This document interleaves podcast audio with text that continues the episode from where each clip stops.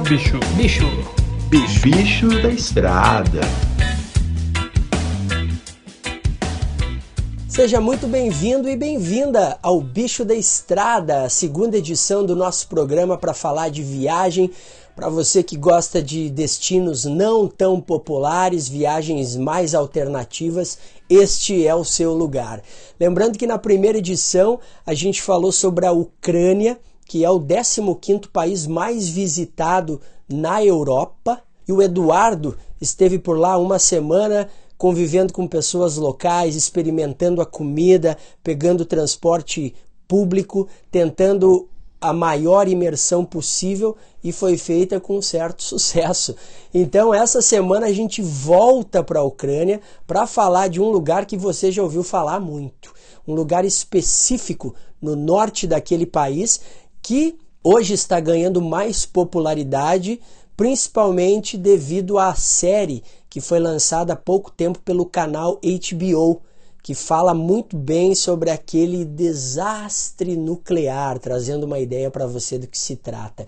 Mas vamos lá então, bicho da estrada, desta vez voltando para a Ucrânia para contar mais uma vez a experiência do Eduardo Franco, que também é o apresentador do programa aqui, o Bicho da Estrada, e está aqui comigo neste início de inverno europeu cerca de 7 graus, tá frio, hein, cara, aqui em Galway, nossos estúdios aqui em Galway, na Irlanda. E aí, beleza? Cara, e aí, beleza? Já que posso afirmar que eu já passei por invernos piores. É, aqui em Galway aqui, mesmo, né? Aqui em Galway. Eduardo, vamos falar, já que a gente puxou o assunto aí dando uma ideia para nossa audiência que é sobre um desastre nuclear. Hoje já existe até um nome mais conceitual para falar uhum. sobre esse tipo de viagem que é Turismo de, de... Errou! Turismo de tragédia. É, eu acabei encontrando essa, esse termo aí pouco tempo atrás, porque no outro episódio eu até tinha mencionado que eu não tinha muito a intenção de ir pra lá, né? Eu não sabia muito porquê e depois eu acabei meio que identificando que era realmente por isso, por esse negócio de turismo de tragédia e eu não curti muito a ideia, mas no final eu acabei indo lá e foi da hora. O que seria o turismo de tragédia, assim, trazendo outros exemplos? Não esse, vamos segurar como, esse mais pro finalzinho sim. aí. Como o nome já, já dá uma ideia, é um turismo em algum lugar que aconteceu alguma coisa muito ruim há um tempo atrás, que seria alguma tragédia ou algum desastre natural ou algum erro humano, como foi o caso desse. Há vários tipos de tragédia, né? Há vários tipos. A gente pode pegar um exemplo de desastre natural, que hoje em dia é um ponto turístico, é o, o Mar de Aral, que é no... Que é, no Cazaquistão, que é no Cazaquistão, no Kirguistão, se não me Uzbequistão, engano. Uzbequistão. Uzbequistão. Alguma coisa com tão no final. é, na Ásia Central, aí na Ásia, aquela parte da Ásia Central. É, lembrando que o Mar de Aral, a grande tragédia foi porque a União Soviética, naquele período que comandava toda aquela região do mundo, criou canais de irrigação tirando a água do Mar de Aral para as lavouras e acabou secando, né? secando Há vários navios, né, hoje no, na terra é. pura, né? Se você colocar no Google imagens ali, você vai a primeira imagem que vai aparecer sobre o Mar é alguns alguns navios que ficaram ancorados lá e então até hoje Bem lembrado, é uma tragédia ambiental, uma tragédia, digamos, social, assim que o, o grande pre... hum. Mar de Aral as pessoas foram muito prejudicadas também mas um outro exemplo de tragédia humana, de turismo é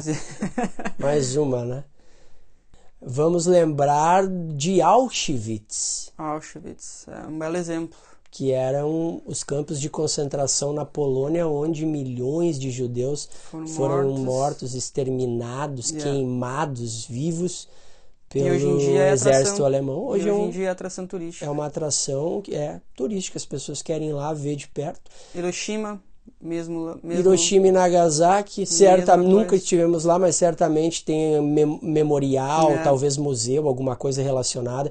Se você pode pegar um mais recente aqui, o World Trade Center uhum. em Nova York, que certamente foi criado um memorial e há o espaço lá onde as torres estavam você pode visitar, se você visitar com essa intenção de ah, onde que estavam as torres, seria um, turi um turismo de tragédia também. Está explicado, acho que é o turismo de tragédia. Vamos lá então, bicho da estrada, voltando para a Ucrânia, para hoje a gente falar de Chernobyl.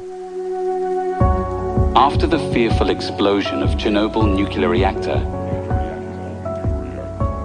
happened in April 1986. Então, Chernobyl, que eu tive lá o mês passado, é, foi um acidente nuclear que aconteceu em 86, em abril de 86, e simplesmente os caras acabaram com uma região enorme lá, acabaram com a vida por, pela região toda, pessoas evacuadas, cidades evacuadas, pessoas morreram. Cerca de 30 quilômetros quadrados, né, ao redor é. do reator, a é, zona, a né, zona de, de, exclusão. de exclusão, as pessoas tiveram que ser evacuadas, né. Bom, Chernobyl, como todos sabem, um acidente nuclear que ocorreu em 1986, naquele lugar que pertencia à União Soviética, hoje é a Ucrânia, perto ali da Bielorrússia, aonde um erro humano, né, uma manutenção de rotina, os, os operadores acabaram infringindo alguns protocolos, os, o reator superaqueceu, acabou explodindo, duas pessoas Dois trabalhadores morreram no local e nas semanas, nos dias seguintes, outras pessoas viriam a morrer, principalmente os trabalhadores do Corpo de Bombeiros que foram lá para prestar os primeiros socorros, que foram contaminados e acabaram perdendo a vida em decorrência dessa uh, explosão. 30 quilômetros, cerca de 30 quilômetros ao redor do reator precisou ser evacuado, mas ele não foi evacuado, né, Eduardo, de, uhum. de primeiro momento, porque como era a Guerra Fria, toda uma questão política entre o, o Ocidente e ali a Rússia, há, tinha uma preocupação, né, o risco político de informar sobre aquela explosão então acabou segurando, né? O... A União Soviética de, de forma alguma queria mostrar alguma fraqueza, alguma alguma falha, né, cara, principalmente naquele momento, do, principalmente naquela situação.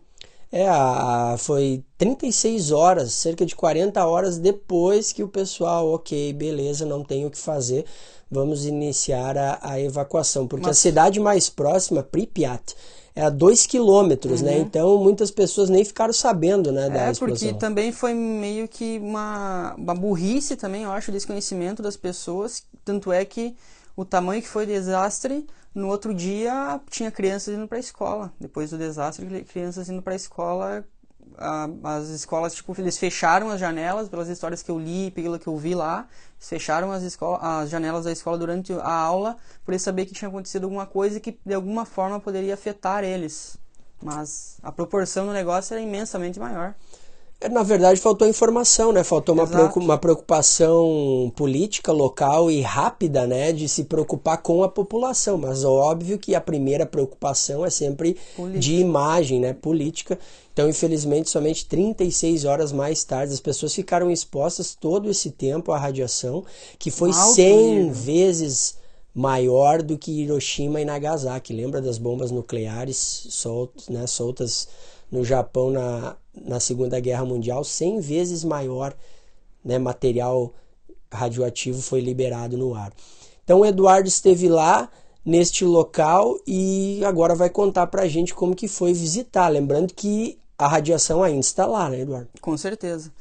Assim, cara, começando já do início, uh, é, uma tu, é uma tour, né? Você não consegue, por exemplo, tentar explorar Chernobyl hoje em dia sozinho, nunca conseguiu. Uh, e é só com tour fechadas, com guias uh, credenciados. E o número de pessoas lá é muito grande, cara. No, a nossa van atrasou um pouco, mas nós chegamos lá na entrada, que tem um checkpoint logo na entrada para entrar na, na, zona de exclusão, e tinha, tipo, no mínimo 30 vans, 40 vans, e chegando toda hora e entrando. Então, o turismo lá é muito, muito, muito gigante mesmo. Ele acaba, o turismo em, em, em Chernobyl, ele acaba sendo diferente de, dos outros lugares que você foi, né? Lá realmente você vê os turistas, é. né? Lá o que você não vê é ucraniano, por exemplo, ou, muito, ou galera muito ali próximo. Ah, na minha van, por exemplo, tinha bastante europeu e americano, assim, europeu do ocidente, eu diria. Quanto que você pagou nessa tour aí? Então, eu paguei 150 euros aproximadamente, que tem todo o deslocamento de Kiev, né, que eu estava em Kiev, então são quase 100 quilômetros, eu acho, ou mais de 100 quilômetros, até, o, até a zona de exclusão, depois teve mais a volta, teve a tour lá dentro, uh, teve mais um almoço também, que a gente parou dentro, tem um almoço, um restaurante lá, a gente almoçou, então já estava Lá dentro mesmo, lá dentro, né? dentro da, da zona de exclusão, porque tem trabalhadores lá ainda hoje em dia, que é o lugar que eles almoçam lá. Então, o restaurante, a gente dividiu um restaurante com os turistas e com os trabalhadores também. Sim, lembrando que os outros reatores, né, era mais de um, eles acabaram funcionando, se não me engano, até o ano de 2002, 2000, né? 2000. Ah, 2000, exato. 2000. E há trabalhadores lá porque tem todo um trabalho de descontaminação que pode chegar até o ano de 2060, 2065, né?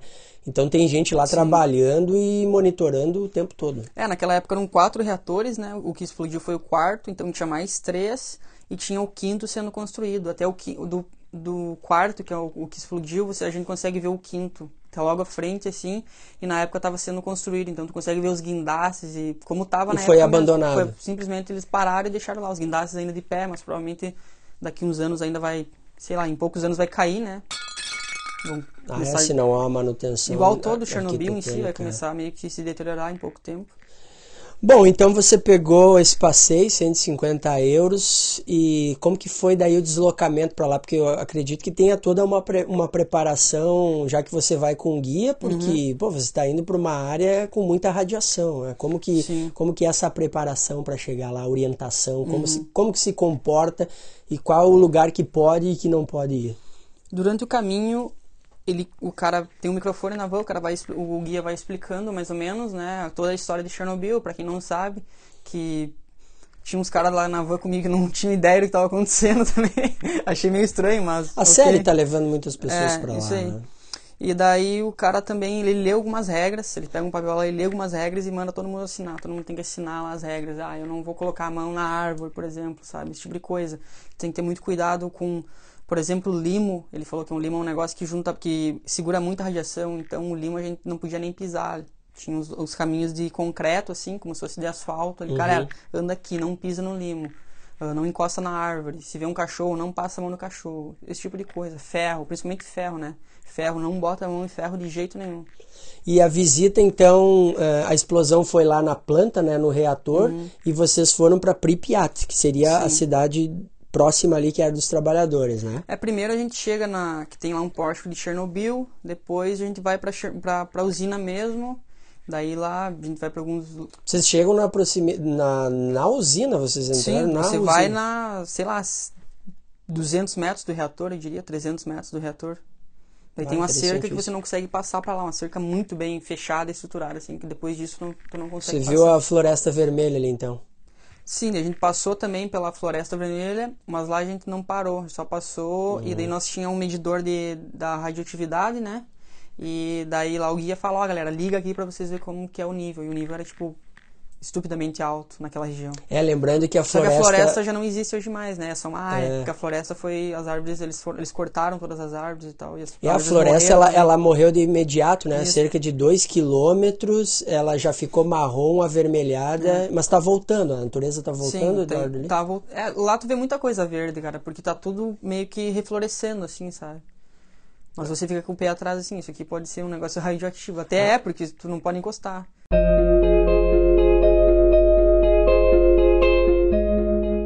Então, sabe como é turista, né? Galera que com a câmera na mão e tal, às vezes tem galera que nem olha para para os negócios, para construção, para nada, só pensa em tirar foto. Então tem galera que não, às vezes como está concentrado muito na câmera, não está vendo aonde está pisando. Então o guia, umas duas, três vezes o guia teve que falar para uma menina lá da Turquia, falou: "Meu, não pisa aí, por favor, não pisa na grama". Daí ele até até deu exemplo que uma vez uma menina teve que deixar os tênis lá porque tem os checkpoints né, de saída, quando a gente vai saindo, a gente passa... É, os checkpoints que seriam os pontos de fiscalização, né? É, tem uns de fiscalização e quando tu sai são checkpoints para medir a radiação de você, que você captou, teu corpo captou. Uhum. Então, ela, se ele, tem muita radiação. É, foi o que ele comentou. Tinha uma menina lá que os tênis dela tava com uma radiação com um nível muito elevado e ela tentou lavar e tal e não não diminuiu, ela teve que deixar os tênis, foi embora do pé descalço. Então o guia até falou, ó, se acontecer isso contigo, tu vai simplesmente ter que deixar os teus tênis, ou se tu tá encostando aí, tu vai ter que deixar a tua jaqueta. Por isso que nesse sentido também é bom as pessoas que, que querem ir para esse lugar e às vezes não dominam muito o inglês. My equipe play very nice.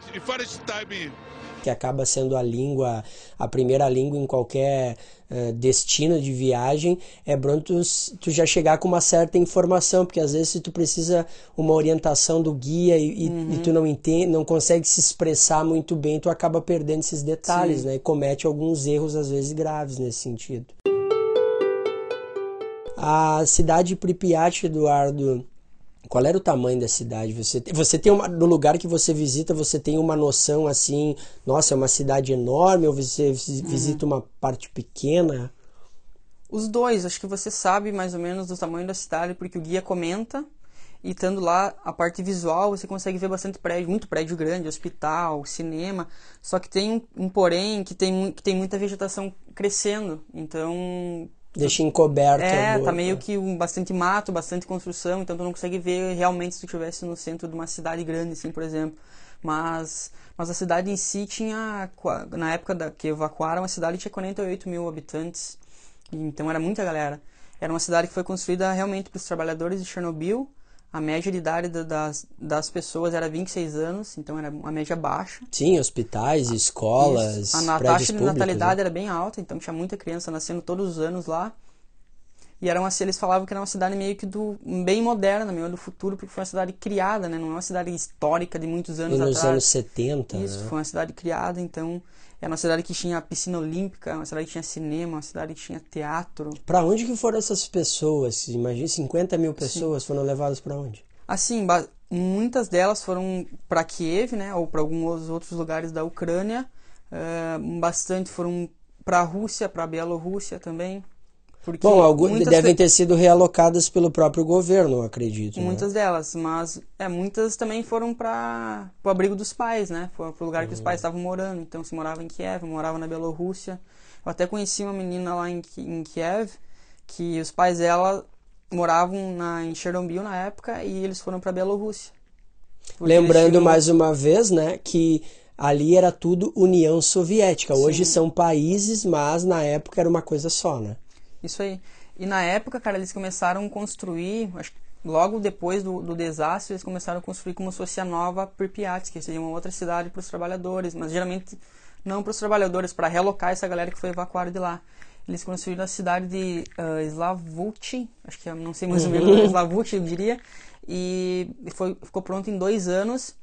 E uma curiosidade é que eles pegaram oito nações da União Soviética na época para construir a cidade. Então digamos que a cidade tem oito bairros e cada bairro foi construído por uma nação. Isso é bem curioso. Tava, Interessantíssimo. Isso eu fiquei sabendo um pouco, pouco, eu fiquei sabendo até depois que eu fui lá, porque eu fui pesquisar uhum. e para onde foram essas pessoas e, e, eu li bastante artigo sobre isso mesmo, que cada bairro tem uma peculiaridade que é uma nação em si, por mais que era a União Soviética naquela época, é um negócio meio que único, assim, se você muda de um bairro para o outro, você vai conseguir ver São um pouco povos diferentes, da arquitetura, cultura né? diferente, comida. Interessantíssimo. O guia mencionou alguma coisa em relação às pessoas que é, voltaram para essa zona de exclusão, porque elas foram hum. num primeiro momento evacuadas, a área foi fechada e ninguém poderia Sim. voltar. Mas eu já vi relatos de pessoas que é, foram realocadas em apartamentos em Kiev uhum. e eram agricultores Sim. e acabaram voltando para lá de forma ilegal, até com uma, uma, certa ideia religiosa em alguns casos de que só poderiam rever os seus entes queridos se fossem enterrados no, no mesmo lugar que eles. É. Ouviu alguma coisa nesse sentido? Ele, ele comentou também, a gente não passou por esses lugares, por esses vilarejos, mas ele comentou até porque teve uma, alguma, alguém da, da Tour que, que fez essa questão, fez essa pergunta para ele ele respondeu realmente isso aí, que tem galera que voltou depois e foi meio que o governo queria meio que reprimir eles, mandar de volta, mas no final acabaram deixando eles morarem lá e, mas eles não aceitaram, por exemplo, a geração próxima, filhos e tal. Então só ficou pessoas velhas lá. Então tem algumas famílias, cerca de 200 pessoas. Hoje em dia deve ter bem menos, né? Porque essas pessoas, como eram velhas. Conforme vão morrendo, morrendo, ninguém vai chegando. Ninguém vai morrendo, ninguém vai chegando. Uhum. E eu cheguei a ver, depois eu pesquisei sobre também. Eu vi a galera que mora, um casal, por exemplo, de velhos de 80 anos, moram sozinhos no meio do nada, assim, só eles.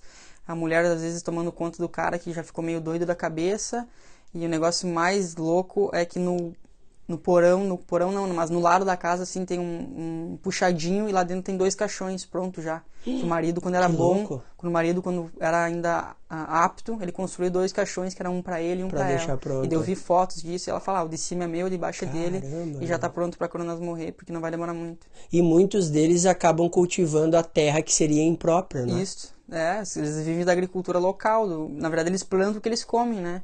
E nasceria na, na terra contaminada. Isso é Ne- tu vê nesse sentido ainda da terra contaminada, boa parte do que hoje é a Bielorrússia, se, é, se não me engano, entre 10 e 15% do que seria o sul né, da Bielorrússia fazendo fronteira com o que hoje é a Ucrânia, as terras também foram perdidas. Né? Hoje elas são terras que são monitoradas e não, não são.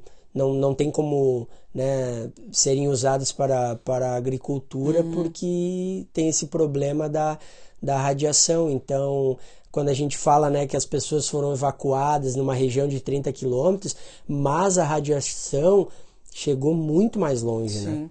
Do que daquela região da Ucrânia. A menina essa que eu conheci da Bielorrússia, ela até comentou isso aí, que ela falou, todo mundo só comenta de Chernobyl, mas na Bielorrússia, que é onde, eu, onde eu nasci, daí, lá a gente foi muito atingido também, teve lugares evacuados e muito, muita terra morta, por exemplo, que não conseguiu mais cultivar por simplesmente ter um nível de radiação muito alto.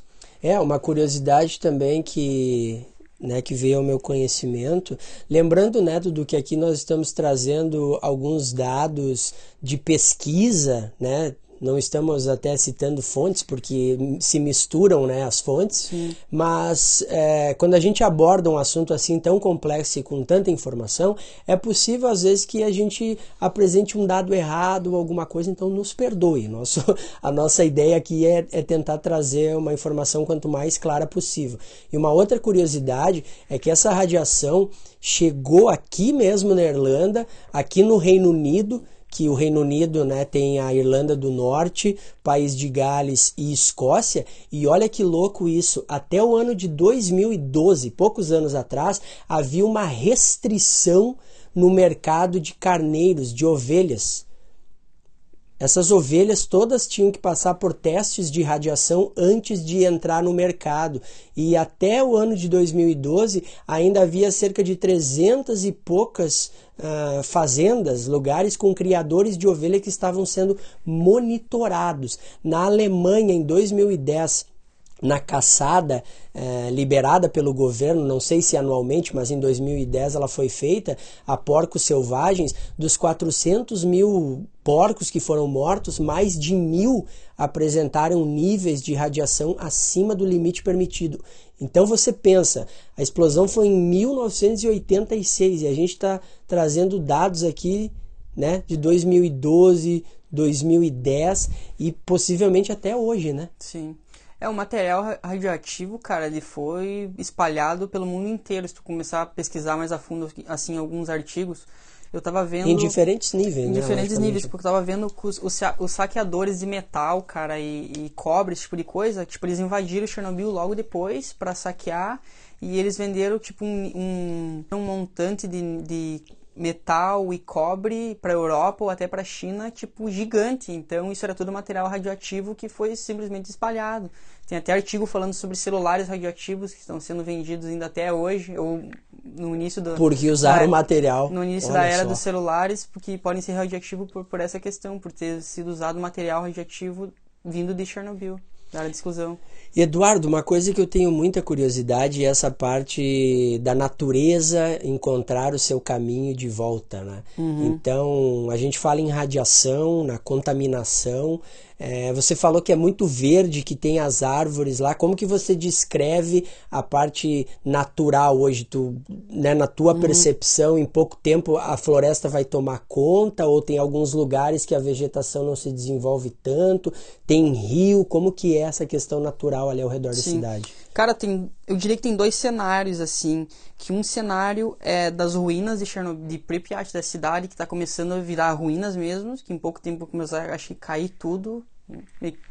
Sim, não há uma manutenção nesse Isso. sentido, né? E, e, e no mesmo momento é a natureza tentando sobreviver na, de dentro aqueles sobre os concretos. Então tu consegue ver árvores saindo do meio da calçada, árvore invadindo parede. Isso é muito louco, cara, porque tu vê que, a- que a natureza realmente está tá conseguindo voltar a, a ser o que era antes, uma forma natural, né? Uma floresta, virando uma Simplesmente floresta pela ausência humana, né? pela ausência humana. Os animais, o guia falou alguma coisa em relação aos animais daquela época, se eles, Uhum. se eles foram mortos, se os animais nativos existem. É, ele falou, cara, pra quem até assistiu a. Eu, eu assisti a, a série do Chernobyl depois que eu voltei de lá. E na, na série eles falam, né, que eles contrataram, contrataram não, que o exército estava lá em toda a operação e no meio disso tinha caçadores e o guia mesmo falou que eles contrataram tinha dois mil, mais de 2 mil trabalhadores depois do desastre lá trabalhando para conseguir evacuar pessoas e entre eles caçadores para matar os animais, que eles não, não queriam que os animais se reproduzissem ah, e espalhassem ainda mais a radiação, né? Tu não vê animal doméstico, por exemplo, tu não vê cachorro, tu não vê gato mas de repente na floresta, assim, porque como a gente ficou num lugar mais turístico, é onde tem mais pessoas. Agora, de repente, se tu pegar aí para um lugar mais assim, pro meio do campo e tal, capaz de você ver. É, a natureza animais. selvagem, os próprios lobos, eu vi que, uhum. olha que interessante isso, numa pesquisa que foi feita recentemente, trouxe um dado que hoje há uh, sete vezes mais lobos selvagens do que na época da cidade Pripyat, ou seja, a natureza encontra o seu caminho. Mesmo com a radiação, a simples ausência humana faz com que o número de animais selvagens Sim. cresça. E até na época ficou, eles tiveram esse, todo esse serviço para matar os, os, caçadores do exército para matar os animais, porque como as pessoas evacuaram a cidade, Ninguém levou o cachorro, ninguém levou o gato. Então, claro, então ficou, ficaram todos pra tarás, né, cara? Porque ninguém saiu com a ideia assim, ah, você nunca mais vai morar aqui. Pega o que tu quer pegar e já era. Não, as pessoas saíram, ah, a gente vai voltar daqui é, uma semana, daqui três dias. Talvez a própria falta de informação, Isso, né? e as pessoas, e os caras do exército iam chegar lá falando para você, vamos que você nunca mais vai voltar aqui. Não, né? Bom, a gente precisa sair e tal. E ficou meio que por isso. Então a maioria das pessoas saíram e nunca mais voltaram para lá. A maioria não, todas elas, alguma que outra conseguiu voltar. No, durante essa tour que você fez lá dentro, quais os lugares que você conseguiu? Porque tem alguns lugares clássicos que a gente vê na uhum. internet, por exemplo, a roda gigante, uhum. os carrinhos, o hospital, né? Porque tem lugares uh, com mais radioatividade uhum. e outros com menos. Quais os lugares assim que você conseguiu visitar e talvez até entrar assim um prédio? Sim, eu tive, eu Assim, entrar a gente não entrou nenhum, cara. Nenhum. Eu, nenhum. Mas eu tô vendo galera que, que tá entrando até no, tipo, no Instagram. Mas eu acho que foi porque nós tivemos um problema na entrada na, em Chernobyl, que tava faltando algum documento, então a gente perdeu mais de uma hora lá. Então acho que nós estava com pouco tempo, por isso a gente não conseguiu entrar em nenhum lugar. O guia não falou por quê, mas ele, ele só falava, ó, oh, não entra aí, não pode entrar e tal. Mas eu vejo que a galera conseguiu entrar nos lugares que eu passei, por exemplo. Que tem, tem uns lugares que tem várias camas e hum. bonecas, eu não sei se é um Sim. hospital, que aquilo ali não, sempre aparece ah, essa foto. Aquele lugar é, é uma creche que tem em Copache, cara, que aquilo lá é um, foi um dos lugares mais atingidos lá, porque era bem pertinho de Chernobyl também, e era uma vilazinha pequena lá, não é em Pripyat? Não, lá é uma vila, ah, é, é, é, é, uma região, é uma vilazinha pequena, parece que é 7 quilômetros da, da, da, usina de Chernobyl. O que aconteceu lá, que a, o nível da radiação lá foi gigantesco também, e os caras simplesmente demoliram a vila. Eles pegaram e enter... eles quebraram, derrubaram todas as construções, casas de madeira, etc, e enterraram, que foi a forma que eles acharam de meio que manter a radiação não deixar se espalhar, sabe? Uhum. Só que em outro, em, se tu for ver por outro ponto, os caras conseguiram terminar com o lençol freático, eles contaminaram o lençol freático. Então a água naquela região lá é toda contaminada por isso. Porque como os caras enterraram, né, na terra, obviamente, esses negócios. Só que eu, uma das únicas, constru, únicas construções que tem lá, a única em si, é a creche, que foi a única que ficou de pé, assim. Mas tu entra lá, cara, tu, tu lá na internet, tu consegue ver, tem uma cama ali, tem uma boneca e, sabe, é um negócio muito velho mesmo, mas tu consegue ver que aquilo ali foi colocado ali para passar uma uma imagem mais dramática do certo. negócio, sabe? Então, as bonecas, ou o jeito que os negócios foram colocados um lado do outro, isso aí você consegue ver que foi uma, uma intervenção humana, não foi um negócio que ficou desde 86 até hoje em dia lá, sabe? Essa, isso da intervenção, até para criar um cenário mais dramático, como se fosse preciso, não é? é Algumas vilas, como você disse, foram enterradas e a principal cidade, Pripyat, não foi porque o custo era muito alto e talvez nunca Sim. seja hoje pela questão do turismo, não é? Vai saber se Chernobyl, não sei até a tua ideia sobre a série se ficou em aberto para uma segunda temporada ou Não, eles simplesmente contaram a história do que aconteceu e hoje em dia como está. Terminou, é. talvez é só uma temporada é, mesmo. Eles construíram o sarcófago, né? Aquele que é para isolar a radiação do, do, do reator mesmo e até tem um documentário na Netflix sobre isso, que eles constru... porque eles construíram logo semanas depois, né? Naquela época, eles construíram muros de concreto em roda e um sarcófago tipo de metal em cima. Cobriram. É, só que tava se deteriorando, né? Porque não foi um negócio feito de última hora também. ou pela tecnologia que as pessoas tinham naquela época, porque faz 30 anos isso, né? Uhum. E agora eles construíram um outro que foi, desenvolv... foi construído por nove anos, cara. Eles construíram lá mesmo e foi gasto 1,5 bilhões de euros, financiado por os países aqui da Europa. Acho que um principal deles foi Alemanha e França, por exemplo. Bélgica também. Sim, havia uma preocupação muito grande Isso. na época da divulgação da explosão. a- Era esperado uma, um, um prejuízo ainda muito maior para a Europa, né? É, bem isso. Então há uma preocupação até hoje. E o mais curioso, né, Eduardo, é que existem cerca de 11 reatores iguais a esse em funcionamento Sim. na Rússia. Do mesmo modelo, né? Mesmo Isso é meio assustador. olha a loucura humana, né, É. cara? Que ponto chegamos? É louco. Mas falando do falando falando das construções mesmo, igual você de- comentou de ficar ou não ser destruída, eu acho que é, eles não vão destruir justamente por isso, né? Porque é um ponto turístico e vai ser por um bom tempo. Só que como eu pude ver lá, tem, tem coisas que tá se deteriorando com o tempo e vai em questão de A 10 anos é. capaz de nem existir mais, cara. Por exemplo, a roda Isso se não começarem a pintar e rebocar tudo de novo, porque o turismo É. faz essas coisas, né? É bem isso. E tu sabe como são as pessoas, né? Você não pode encostar em metal, esse tipo de coisa, mas se botar no Google sobre fotos de, de Chernobyl, você vai ver os caras lá no no, bate, no carro carro choque aquele do parque. Os Ah, caras estão do- dentro, que meu, os é caras são doidos. Então cara. Tem mais isso da intervenção humana, né? Além do, da natureza em si, do processo natural das coisas ir acabando, tem mais intervenção humana, porque cada dia vai tá começando, o turismo tá aumentando cada dia mais lá, né? E as pessoas não têm noção do perigo da contaminação. É. As pessoas perderam a vida por causa da contaminação Tem e pessoas que não dão bola, acho que é brincadeira. Acha eu tenho que um é exemplo que o guia comentou lá que foi o negócio mais grotesco que aconteceu com ele. Ele tava com uma tour e o- tinha um cara russo no meio, um tio nos 50 anos. E daí tem uma parte lá que tem o rio. nó- Nós tava lá naquela parte, a hora que ele comentou isso. Ele falou que ele tava meio que de costas assim pro rio, explicando pra galera ali, al- alguns outros lugares ali por perto, ele escutou um barulho de água. Ele olhou pra trás, o tio, esse russo, tá la- lavando o rosto com a água do rio. e daí ele falou, cara, tu quer morrer, velho? não pode ser real isso, cara. Isso deve ser assim, Ele- só pra enfeitar, ele, não pode. Daí ele cara. falou assim, cara, nunca mais ouvi falar daquele cara, mas deve estar vivo ainda, mas eu só sei que o cara, ele lavou a cara no- com água do rio contaminada, velho. Ele falou que queria morrer. Ele falou Ele assim, estava bem ligado no que ele estava falou, acontecendo. eu queria tinha vontade de deixar aquele cara lá pra sempre. ah, nesse exato momento, já puxando um gancho aí que eu lembrei que foi nesse mesmo lugar que eu vi dois turistas, ou três, ilegais, que eles não estavam com nenhuma tour, estavam por ele mes eles mesmos lá. O que não pode. O que não pode. E o guia falou. O guia falou isso aí, falou, ah, esses caras aí são ilegais, eles não estão com nenhuma tour. Mas como que eles entram lá? Eu Se não sei. infiltram, será, em alguma tour, assim, meio que... Eu acho que infiltrar não, tu não consegue, porque tu só consegue passar pra dentro da zona de exclusão de van, sabe? Tu não consegue ir passar a pé, por exemplo. Só que como... Será que eles entram por algum lugar, pela mata? Por... Eu não acho é que eles, eles entram por algum, assim. eles entram por algum outro lugar que não é não tem checkpoint, por exemplo. E ele falou que isso é muito perigoso. O guia falou que isso é muito perigoso e obviamente é, porque os caras não sabem aonde ir, né, cara?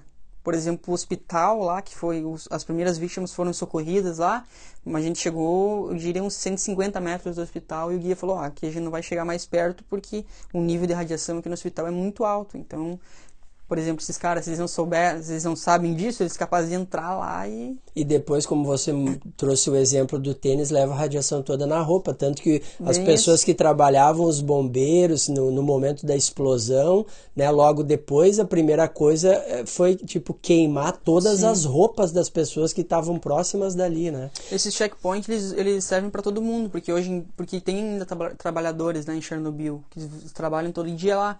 Eles fazem o shift, o, A escala de a trabalho. escala de trabalho de duas em duas semanas. Então quem tra- eles podem trabalhar só duas semanas lá e depois disso eles têm que sair. Eles não podem ficar, por exemplo, um mês inteiro trabalhando lá. Não- Porque a exposição deles vai ser É muito o alta. perigo da contaminação. Então toda né? semana que eles saem de lá, eles passam pelo mesmo processo que todo turista passa. É, em relação à contaminação, eh, de forma oficial, as mortes que estariam oficialmente relacionadas, né, ou em consequência do, da explosão do reator, seriam 100 mortes, um pouco menos de 100.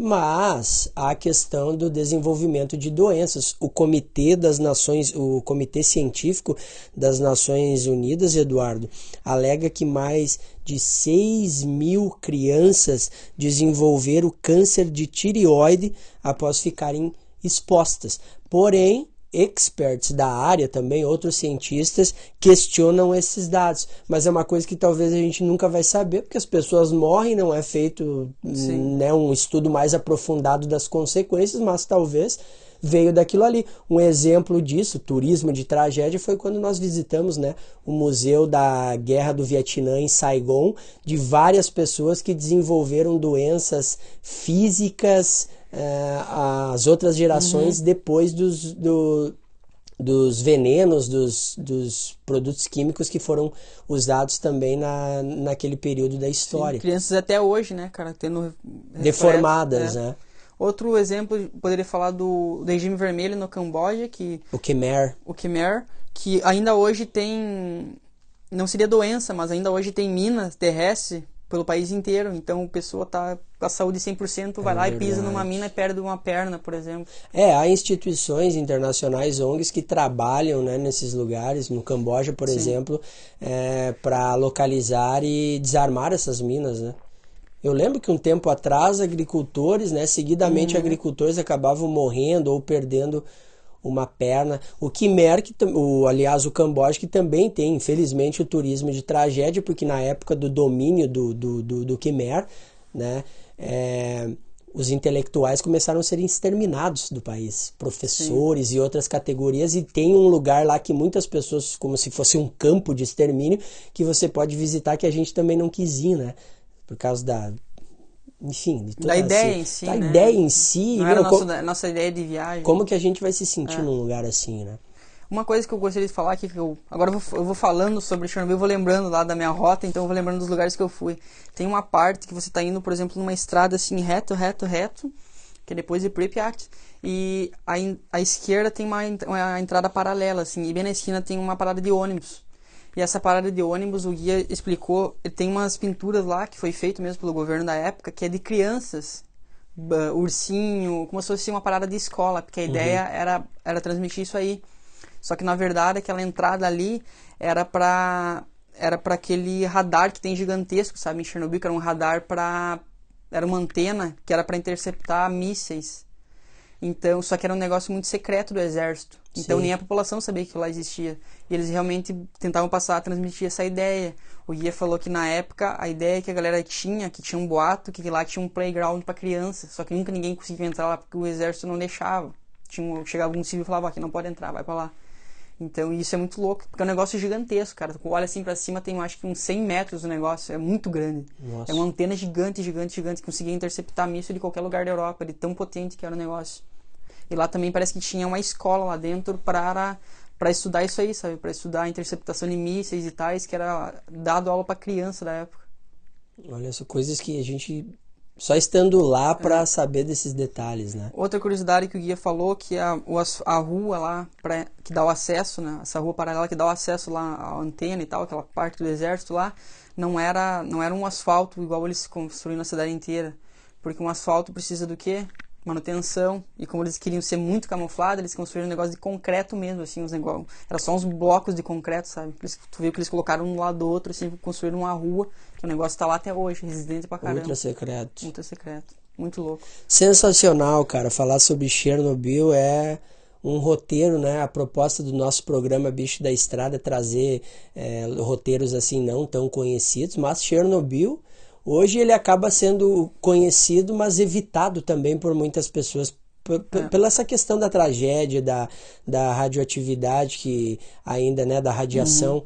que ainda existe lá, mas é um passeio sensacional. Que é o que, eu, que, é o que pessoa, as pessoas me falavam na Ucrânia sobre isso. Quando eu falava que eu estava pensando em ir, eu tinha ideia de ir, os caras falavam, por que, que tu vai lá? Tipo, eu moro aqui, eu não vou lá, não tenho curiosidade de ir lá saber o que aconteceu. Foi um período muito triste na nossa história tu conhece, tu conhece muitas pessoas que têm uma relação direta com, com a tragédia em si, então as pessoas em si que moram lá não tem nenhuma curiosidade de conhecer aquela. Sem contar que é caro, né, cara? Cinco, 150 euros, eu, eu gastei menos que 150 euros para ficar uma semana na Ucrânia inteira. E daí eu paguei 150 só para um, pra um passeio em si.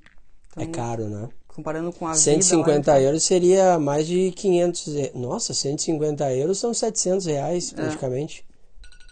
É. Bem isso. Sensacional, Eduardo. Cara, fantástico conseguir visualizar muito do seu da sua exploração lá por Chernobyl. This is the end, my only friend, the end. Cara, muito bom. Acho que já estamos na reta final aqui do, do programa de hoje. É uma curiosidade sobre a, a roupa, né? Você hum. falou dos tênis. Será que tem muitas pessoas acabam tendo que deixar peças de roupa uhum. para trás? Ou você soube de alguma coisa nesse sentido? Cara, o guia comentou que na, faz dois, três anos já que ele é guia, aconteceu só uma vez da menina ter que deixar o tênis por esse motivo. Mas ele falou que acontece, às vezes a galera se descuidar e pisar, por exemplo, em limo, que é bastante contaminado, esse tipo de coisa. Acontece. E outro quesito que a galera sempre pergunta é sobre as roupas, se precisa vestir, uh, usar máscara ou ter uma roupa, ter uma roupa, roupa especial. Na verdade não, o que você precisa é ter uma é, não pode andar de bermuda, por exemplo, e tem que ser manga longa a camiseta. A galera andava de camiseta manga curta lá, o guia não falava nada, e eu eu tava de camisa, então por mais que estava muito quente, eu andei com a minha camisa para prevenir, né? E tinha uns lugares que era mais radiativo que ele falava, ó, oh, galera, aqui tem que botar mesmo, não dá para sair sem camisa, etc. Mas ninguém usa máscara tinha um cara belga lá comigo que ele não sabia, ele, quando ele bucou a, a, a tour lá, ele não, não leu que precisava ir de calça, ele foi de bermuda. Daí o que ele teve que fazer, ele comprou tipo como se fosse uma roupa branca, assim, um macacão de plástico branco, que ele vestiu para isolar o corpo. eu achei, eu pensei que fosse assim, que quando uhum. você chegasse lá, eles te davam uma espécie de, de macacão de plástico e ficava lá mesmo, Sim. né? Não, mas assim, tem galera que vai lá, por exemplo, para gravar para televisão, ou, sabe, que os caras vão nos, nos, lugares mais radioativos, daí eles têm uma roupa toda especial, né? Daí, tem gente que entra no hospital, por exemplo, alguns pesquisadores ou estudiosos, ou não sei o que. A prevenção é maior, Isso né? Aí. Beleza, esse foi o bicho da estrada, então, falando novamente sobre a Ucrânia, mais especificamente sobre Chernobyl, aqui com o Eduardo Franco. Lembrando que né, você que não acompanhou o primeiro episódio foi sobre a Ucrânia, sobre é, Kiev também Levi, né, Eduardo? Uhum. E na próxima edição a gente vai estar tá trazendo um lugar, cara, esse lugar é cheio de mitos e estereótipos. Cara, eu tô curioso pra isso aí, porque o que tu fala desse lugar, Se eu que Não aguenta mais, né? A última eu que vez. convivo contigo, já tô uma curiosidade sem tamanho, pô. Vamos falar sobre a Palestina, né? Que notícias que chegam para nós, né, lá no Brasil sobre a Palestina. O que, que você sabe sobre a Palestina? Onde é que eu ouvi falar? Então, eu fiquei três meses por lá e no próximo programa vou trazer muitos detalhes daquele lugar fantástico localizado lá no Oriente Médio. Muito obrigado pela audiência aí, valeu mesmo. Fique ligado nas redes sociais que a gente vai estar divulgando também o dia de liberação do próximo podcast do Bicho da Estrada que vai ser sobre a Palestina. Um abração, fique em paz e valeu aí, Eduardo Franco. Tá, é isso aí. Queria deixar um último recado que para quem quiser ver algumas imagens, alguma coisa, eu tenho no meu Instagram, que é Eduardo com dois A Franco. Então tem lá, até deixei nos destaques lá sobre Chernobyl, o dia que eu fiquei lá em Chernobyl, e tem algumas outras viagens da Ucrânia também, uma, imagens da Ucrânia. E se você tiver alguma dúvida ou quiser interagir de alguma forma no próximo episódio sobre a Palestina, uh, pode mandar uma mensagem para nós também, para mim, para o Felipe, que a gente vai tentar trazer aqui e responder alguma dúvida ou alguma curiosidade. Tá beleza. Valeu então, um abração tá, para você que nos abraço. acompanhou. Até mais. Até Tchau. a próxima.